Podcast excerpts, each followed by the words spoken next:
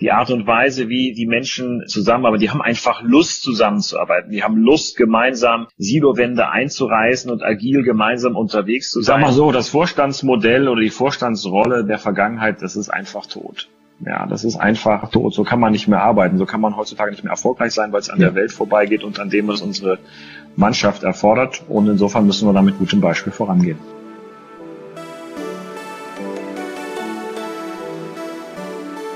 Hallo und herzlich willkommen zu einer weiteren Folge von Sprint New Work, New Mindset.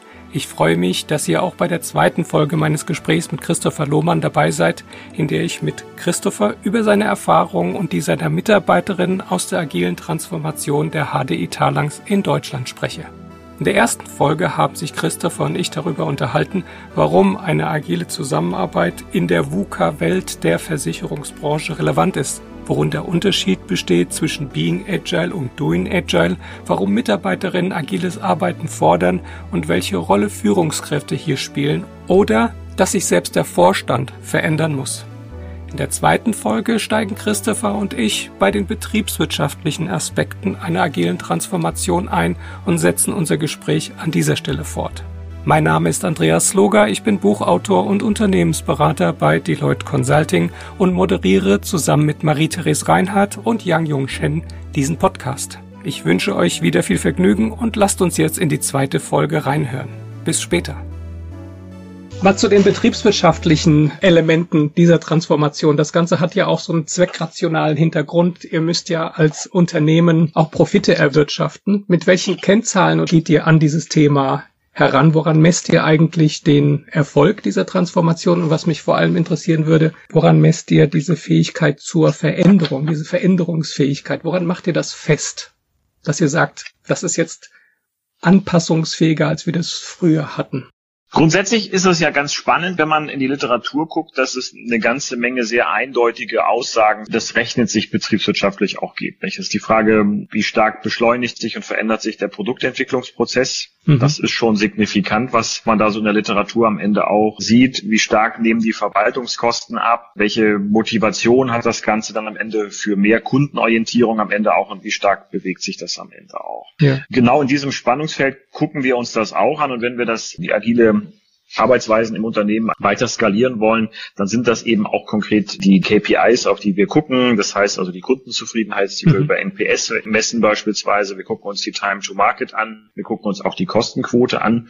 Und wir gucken uns, weil wir einmal im Jahr die, die, Mitarbeiterzufriedenheit eben auch messen über den OHC, Organizational Health Check. Wie ist es denn um die Organizational Health gerade in diesen Einheiten dann auch bestellt über diesen einmal im Jahr? Können wir auch sogenannte Pulse-Checks durchführen, um immer wieder auch zu gucken, wie ist denn eigentlich die Mannschaft an der Stelle unterwegs. Und bisher, und auch das ist wirklich jetzt kein Marketing, kann man sagen, der Grad der Energie und der positiven Energie, die da entstanden und freigelegt worden ist, ist wirklich einfach enorm. Der Bereich, der in der agilen Transformation am weitesten vorangeschritten ist, das ist der Bereich Sach- und Vertrieb bei uns. Das ist derjenige, der im letzten Jahr den allergrößten Sprung im OHC gemacht hat.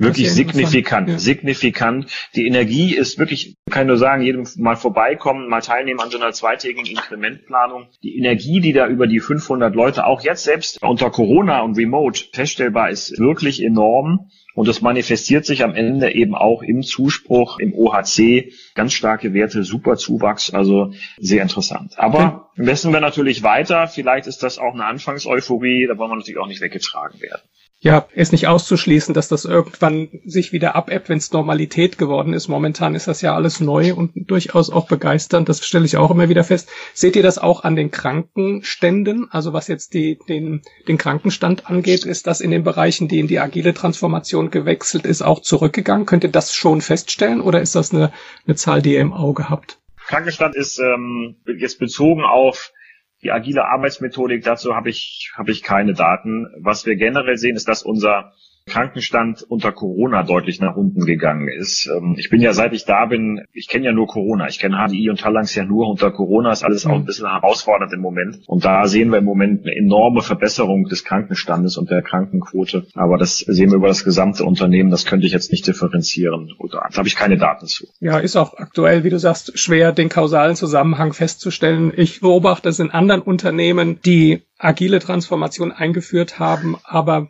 als Deckmantel weitergehender Arbeitsverdichtung. Also die hat eigentlich mehr da interessiert, das als zweckrationales Mittel so klassisch zu nutzen, um weitere Effizienzsteigerungen herbeizuführen, das aber getarnt als agiles Arbeiten mit mehr Partizipation und Selbstorganisation. Und die haben eben festgestellt, dass sich das gerecht hat, weil der Krankenstand hochgegangen ist. Also es ist eine ganz interessante Kennzahl, was so Überlastungssituationen angeht und Arbeitsverdichtung. Ja. Wenn ich das richtig verstanden habe, dass das bei euch ja nicht der Fall ist. Es war auch nicht euer Ziel, jetzt mehr mit weniger zu leisten. Der klassische betriebswirtschaftliche Ansatz, das war bei euch nicht, nicht im Fokus. Also per se ist bei uns äh, die agile Transformation beziehungsweise nochmal die Einführung von agilen Methodiken und, und Ablauforganisationsprozessen, das ist kein Kostensenkungsprogramm. Das ist nicht etwas, was wir vordergründig vor uns hertragen. Es ist aber gleichwohl so, dass natürlich in der Art und Weise, wie wir arbeiten, da eine ganze Menge auch angelegt ist. Wenn wir schneller und spezifischer und punktgenauer zu Lösungen kommen, wenn Produktprozesse sich einfach signifikant beschleunigen, dann ist das ja auch eine Form der Effizienzsteigerung, die wir letzten Endes in der Produktentwicklung sehen. Wir sehen, dass wir durch diese gemeinsame Inkrementplanung und die agile Planung fokussierter unser Geld ausgeben. Das sehen wir auch. Wir haben tollen Input neulich vom CEO ING ähm, Holland gehabt, der gesagt hatte, ein, ein Phänomen, das Sie gesehen haben, war we, we start less and we finish more. Das ist genau dieses Thema der Fokussierung, der richtigen Priorisierung, das wir auch sehen. Auch das ist letzten Endes eine Frage der Effizienz. Und ein dritter Punkt, den darf man auch nicht unterschätzen, ist, ich habe das eben schon gesagt, diese agile Arbeitsform schafft Transparenz. Und die Verantwortlichen des Way of Working stellen eben plötzlich fest, dass man den Wertbeitrag und die Wertschöpfungsbeitrag jedes Einzelnen relativ gut erkennen kann. Und plötzlich erkennt man, der ein oder andere Wertbeitrag ist relativ gering. Und dann stellt sich natürlich auch die Frage, was macht jemand dann in diesem Way of Working und wie kann man das am Ende auch adjustieren? Also diese drei Phänomene führen im Ergebnis schon dazu, dass die Chancen sehr gut sind, deutlich effizienter mit den Ressourcen umzugehen. Das Ganze als Kostensenkungsprogramm anzukündigen und zu titulieren, hielte ich für falsch und das haben wir auch nicht gemacht. Wenn du auf das blickst, was ihr bisher gemacht habt und was du auch bisher so gemacht hast, was würdest du sagen, sind so die größten Fehler, die ihr gemacht habt oder wo es mal so richtig schief gegangen ist und was sind eure größten, positivsten Erkenntnisse? So mal exemplarisch, um das ein bisschen zu pointieren. Ich fange mal mit den Positiven an. Das eine Positive habe ich eben schon erwähnt, das ist diese Energie. Dieses agile Arbeiten erhöht, wenn ich mal das von Check abstrahiere, die Organizational Health, die Gesundheit. Mhm. Die Art und Weise, wie die Menschen ähm, zusammenarbeiten, die haben einfach Lust zusammenzuarbeiten. Die haben Lust, gemeinsam Silowände einzureißen und agil gemeinsam unterwegs zu sein. Und da entsteht Energie, da entsteht Teamgeist und da entsteht am Ende eine ganz, ganz positive Spirit. Und das übersetzt sich dann am Ende. Das lässt sich wirklich messen. Und das finde ich ist ein Phänomen, das habe ich jetzt mehrfach gesehen. Das habe ich bei der Gotha gesehen, genauso wie hier bei der Phalanx. Und das ist ein, finde ich, ganz positives Element. Das andere, was ich total faszinierend finde, das fand ich bei der Gotha interessant, aber bei der Phalanx ganz genauso. Es entsteht bei denen, die das vorantreiben, eine unglaublich hohe Expertise bezogen auf diese agile Methodik und auch auf die agile Organisation. Wir stehen gerade im Rahmen eines neuen Strategiezykluses. Wir haben ein neues Programm entwickelt, das nennt sich Go25 und im Rahmen von Go25 wollen wir auch die agile Transformation weiter voranbringen. Und wir stellen fest, dass bei der Bearbeitung dieses Themas, wie können wir unsere guten Erfahrungen skalieren, wir eigentlich Entschuldigung, Andreas, gar keinen Beratersupport brauchen, weil wir über die Zeit so viel gelernt haben über agile Organisationsentwicklung per se, dass wir das aus eigener Kraft und mit den eigenen Erfahrungen wirklich gut stemmen können. Ich bin total begeistert, was für, für klasse Experten wir mittlerweile im agilen Arbeiten auf so einer Metaebene, auf einer abstrakten Ebene mittlerweile auch haben, weil wir eben einfach dieses Lernen auch erlaubt haben. Das sind die beiden Dinge, die für mich die totalen Highlights, die Energie und die Expertise mit Blick auf wie entwickeln wir die Organisation weiter. Mhm. Die negativen Erfahrungen, das sind aus meiner Sicht, natürlich haben wir da auch einige Themen. Wir haben uns am Anfang zu große Pakete im Planning vorgenommen. Dann ist das, das war bei der Gotha so, das war bei der Talangs auch so. Man ist da immer so ein bisschen in dem PI-Planning und dann sitzt man da und dann nimmt man sich noch was vor und dann stellt man nachher fest, ah, schaffen wir am Ende nicht. Die beiden größten Themen sind aus meiner Sicht auf der einen Seite, dass wir die Ängste unterschätzt haben ja. gerade auch von Kolleginnen und Kollegen und Führungskräften. Wir haben darüber ja eben schon so ein bisschen ausführlicher auch gesprochen, die mitzunehmen. Ich will sagen, man kann gar nicht genug in Change, in Change-Kommunikation, in Einbindung, in Gespräche investieren, um die Menschen auf diesem Weg mitzunehmen. Mhm. Ja. Und das andere, das ist auch eine Erfahrung aus beiden Unternehmen, wir waren am Anfang viel zu methodenorientiert. Ja. Viel zu sehr auf das Lehrbuch dann fixiert. Also eins zu eins Umsetzung von, von Methoden und von Lehrbuchwissen. Äh, am Ende brauchen wir die Akzeptanz der Kolleginnen und Kollegen und wir haben letztlich lernen müssen, dass jedes agile Modell oder dass jedes Unternehmen ein Stück weit das eigene agile Modell und die eigene agile Lösung auf die konkrete spezifische Situation entwickeln muss. Und eigentlich ist das ja total logisch. Ja. Wenn wir sagen, wir machen agil, weil wir die Antwort auf die VUCA-Welt finden wollen oder Lösungen in einer VUCA-Welt entwickeln wollen, dann ist eine VUCA-Welt ja auch relevant für uns als Unternehmen per se und dass dann die Antwort und die Lösung auch am Ende zu dem Unternehmen passen muss, genauso adaptiv sein muss, ist eigentlich völlig logisch. Haben wir am Anfang nicht gesehen, haben wir auch Erfahrungen gemacht, sind ein paar Mal gegen die Wand gelaufen und haben das dann auch adaptiert. Besonders schmerzhaft war das sicherlich bei meinem früheren Arbeitgeber, wo wir ein sehr striktes Modell entwickelt haben, dann irgendwann gesagt haben, wir adaptieren das jetzt, wir interpretieren das einfach ein Stück weit freier. Wir schaffen da nochmal eine Rolle und hier nochmal eine Rolle und da nehmen wir eine weg, weil für uns in unserer Situation hilft uns das einfach, da besser voranzukommen. Also das ist ganz wichtig, dass man da die Freiheit auch hat, wirklich die agile Organisation den Ansprüchen entsprechend auch dann zu entwickeln. Ich finde das großartig, was du gesagt hast, aus verschiedenen Gründen. Erstens, dass ihr unabhängig seid von Beratern und euch gemacht habt von Beratern. Das ist perfekt aus meiner Sicht. Das muss auch so sein. Ein Berater sollte gerade in diesem Themenfeld die Aufgabe übernehmen, Wissen zur Verfügung zu stellen, diesen Wissenstransfer zu unterstützen, damit man in die Situation kommt, als Organisation selbst weitergehen zu können, weil sonst schafft man es nicht, in diese selbstorganisierte Denkweise zu kommen. Deswegen fand ich diese Anmerkung, wo du sagtest, äh, entschuldige, ich brauche keine Berater, ist genau das, was auch meine persönliche Zielsetzung ist. Und zu dem Thema der Methodenlastigkeit, das ist so ein, Verhaltensmuster oder Vorgehensmuster, das ich auch sehr flächig beobachte und ich glaube, das ist auch ein natürlicher und nachvollziehbarer Einstieg, weil Unternehmen ja sehr stark aus einer ingenieurshaften, strukturierten, sequentiellen Denkkultur kommen, mit sequenziell strukturierten und auch darauf ausgerichteten Denkmodellen. Und da ist es durchaus hilfreich, mit Frameworks oder Methoden anzufangen und da ein Zielbild zu entwickeln, um überhaupt ein Verständnis, ein gemeinsames Verständnis zu entwickeln, was das überhaupt ist, eine agile Organisation, wie das funktioniert und diese Rollenmodelle und die Rituale und all das.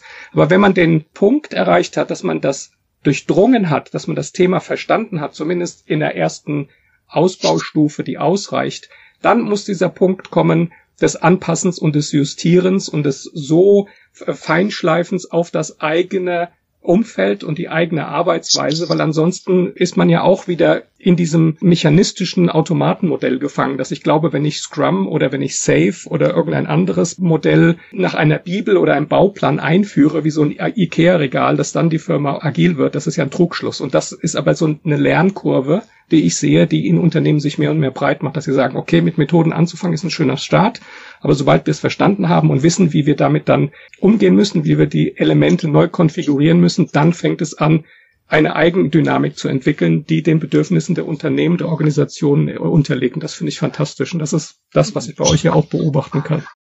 Ich würde das gerne vielleicht nochmal um einen Aspekt erweitern, um der genau das darauf einzahlt und den ich auch beobachte bei uns dieses, das verselbstständigt sich ein Stück weit schon. Wir erleben das auch an anderer Stelle, nämlich bei der Frage, wie lernen die Kolleginnen und Kollegen eigentlich am Ende agil? Da haben wir am Anfang seit 2018 total investiert. Wir haben dann so Agile Guiding Principles entwickelt und dann gab es ein Agility Campus und dann gab es Agility Bootcamps, ja. äh, was man so macht. Es gab Agility Ambassadors und ein Award. Das haben wir auch alles nach wie vor noch. Also wo wir aus der Personalentwicklung und aus dem Transformationsteam und als Unternehmensleitung wirklich investiert haben, so eine richtige Anfangsinvestition, damit alle mal verstehen, was ist denn das eigentlich auch? Was ist ein Scrum Master und was ist Safe ja. und wie funktioniert das? Mhm. Interessanterweise verselbstständigt sich auch das irgendwann. Heißt konkret, die Mitarbeiterinnen und Mitarbeiter haben mittlerweile mehrere Agility Communities gegründet, völlig ohne PE und völlig ohne Führung, indem sie sich einfach zu ihren Erfahrungen und konkreten Beobachtungen auch, auch austauschen. Vielleicht ist das auch wieder so ein bisschen ein Phänomen dieses sehr dezentralen Charakters dieser Talangsgruppe und dieses unternehmerischen Angangs, den man auch hat. Aber da gibt es immer wieder Kolleginnen und Kollegen, die sagen, lass uns doch mal gerade jetzt hier unter Corona und auch unterstützt durch die vielen neuen technischen Möglichkeiten, die wir damit auch haben, lass uns doch mal eine Community dazu gründen. Und da nehmen manchmal 50, 60, 70 Leute dran teil, eine Stunde lang und tauschen sich zu bestimmten Themen des agilen Arbeitens und ihren Erfahrungen ganz konkret äh, am Ende auch aus finde ich total faszinierend. Finde ich auch deswegen faszinierend, weil das in viel stärkerem Maße über das gesamte Unternehmen hinweg organisiert wird, dass da völlig egal, ist das jemand aus der Global oder aus HDI International oder ist das jemand aus der deutschen Ecke. Die setzen sich zusammen und tauschen sich einfach aus. Und nicht, weil wir es wollen, sondern weil sie es selber wollen. Ich finde das mega cool.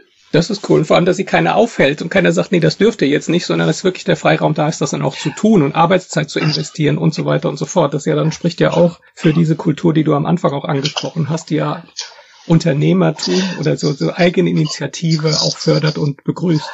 Ja, ich, also, ist so, wobei ich mich schon manchmal frage, oh, Bringt das jetzt eigentlich noch unternehmerischen Mehrwert oder ist es am Ende nur Community Building? Das ist so, wir lassen es auch laufen, aber äh, ganz ehrlich und ganz offen, natürlich frage ich mich immer wieder, ist das jetzt gerade richtig oder sollten wir ein Stück weit auch mal sagen, hm, begrenzt es doch mal auf dies und jenes und lass es nicht überhand nehmen, damit es am Ende auch keine Ressourcenverschwendung am Ende auch ist.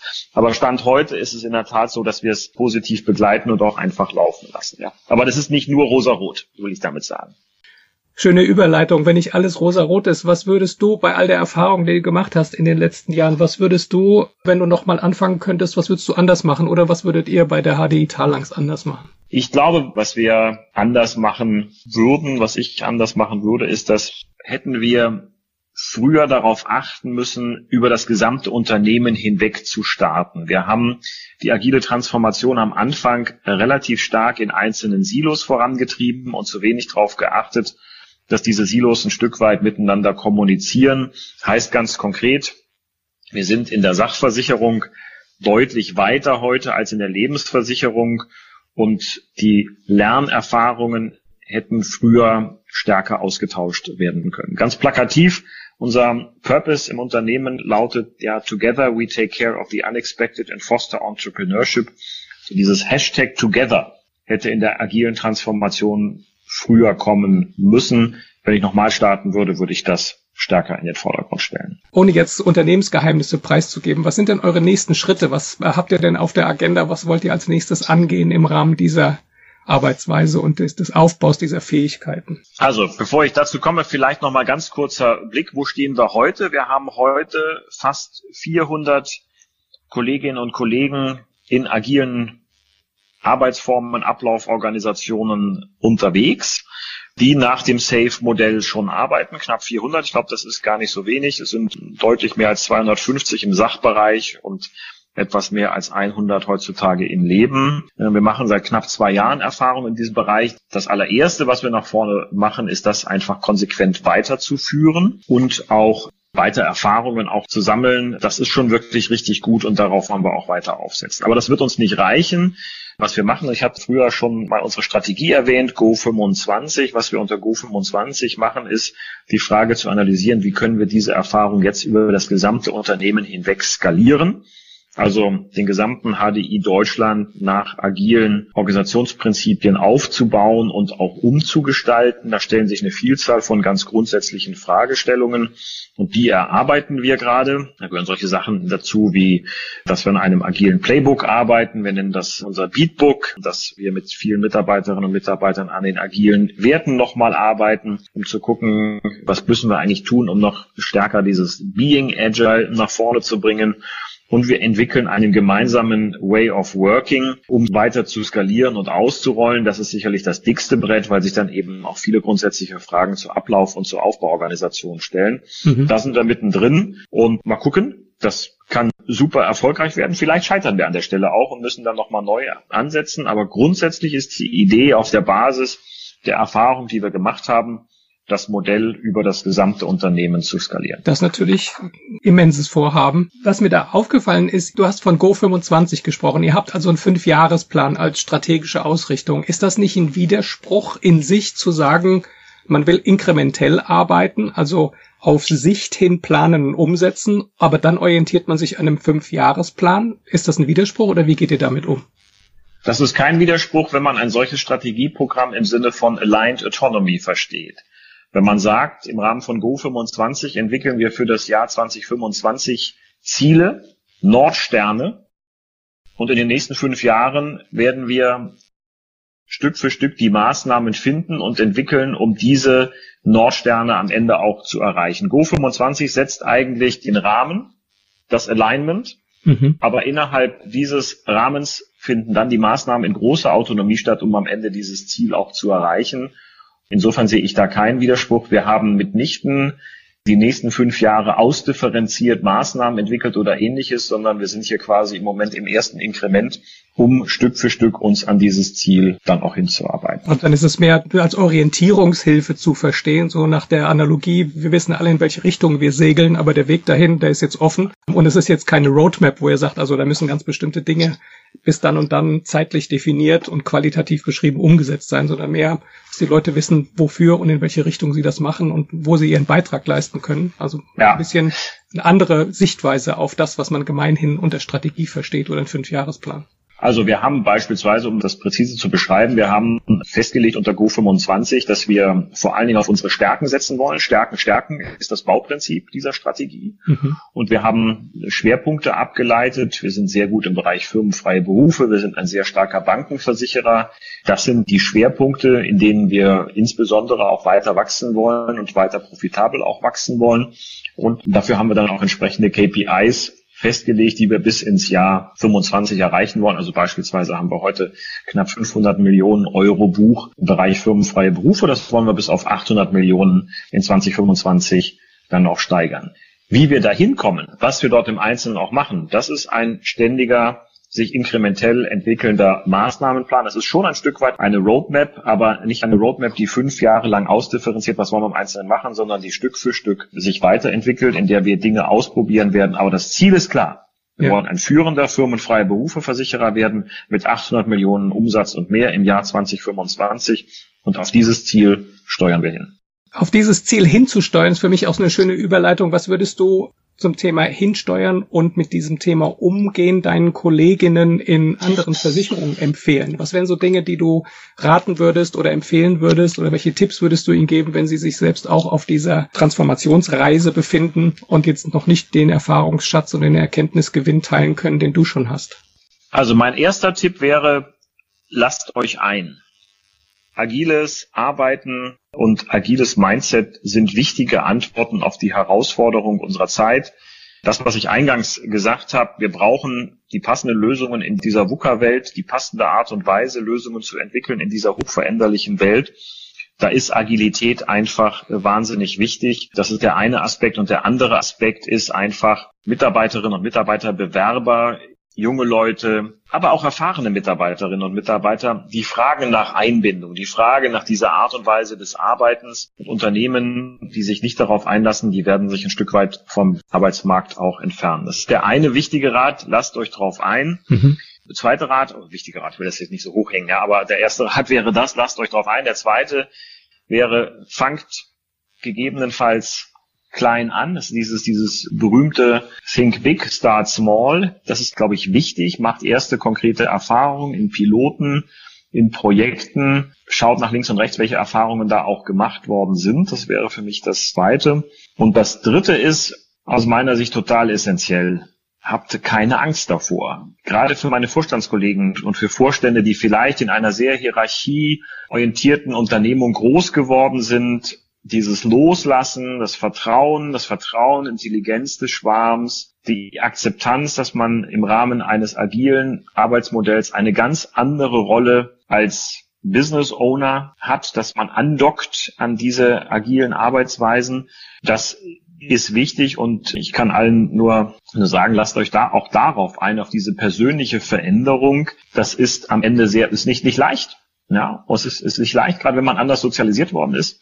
Aber es ist unglaublich lohnend und es macht auch echt Freude, die Energie zu sehen, die das Ganze freisetzt und die Art und Weise, wie dort wirklich klasse Lösungen erarbeitet werden. Das sind so die drei Sachen, ja. Lasst euch fürs Unternehmen drauf ein, fangt klein an, ähm, habt das große Ziel im Auge und gebt euch auch persönlich auf die Reise. Das führt zu Veränderungen. Ich sag mal so, das Vorstandsmodell oder die Vorstandsrolle der Vergangenheit, das ist einfach tot. Ja, das ist einfach, einfach mhm. tot. So kann man nicht mehr arbeiten. So kann man heutzutage nicht mehr erfolgreich sein, weil es an der Welt vorbeigeht und an dem es unsere Mannschaft erfordert. Und insofern müssen wir da mit gutem Beispiel vorangehen.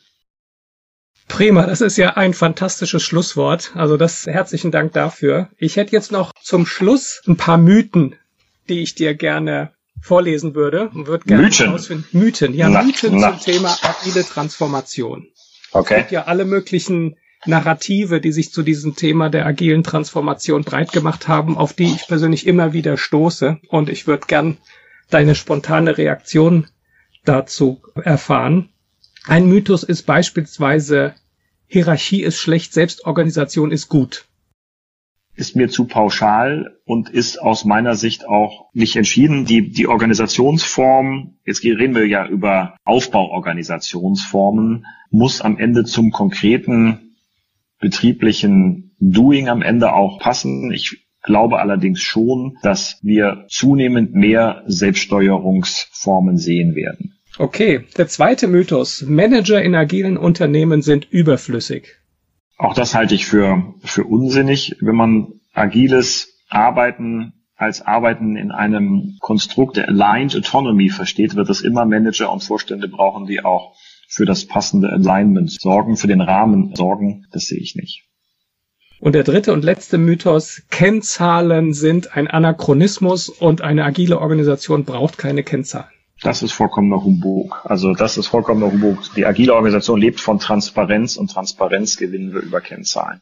Dankeschön. Danke für das Gespräch, lieber Christopher. Herzlichen Dank. Danke für die Gelegenheit, lieber Andreas. Hat mich sehr gefreut. Und ja, ich wünsche euch auf eurer Reise, auf deiner Reise weiterhin alles Gute. Vielleicht, wenn du mal einen Berater brauchst, ich kenne da jemanden, der wird sich freuen mitzumachen, aber das war nicht der Punkt. Herzlichen Dank für die Zeit und ich wünsche euch alles Gute und noch eine gute Woche. Auf Wiedersehen. Danke, ich wünsche euch auch alles, alles Gute, viel Erfolg für diese Serie, sehr spannend. Mal gucken, wie die Akzeptanz ist und lass uns auch dazu weiterreden. Dankeschön. Vielleicht machen wir eine zweite Folge, wer weiß, nächstes Jahr, wenn ihr weitere Erkenntnisse habt. Dann können wir uns ja wieder verabreden.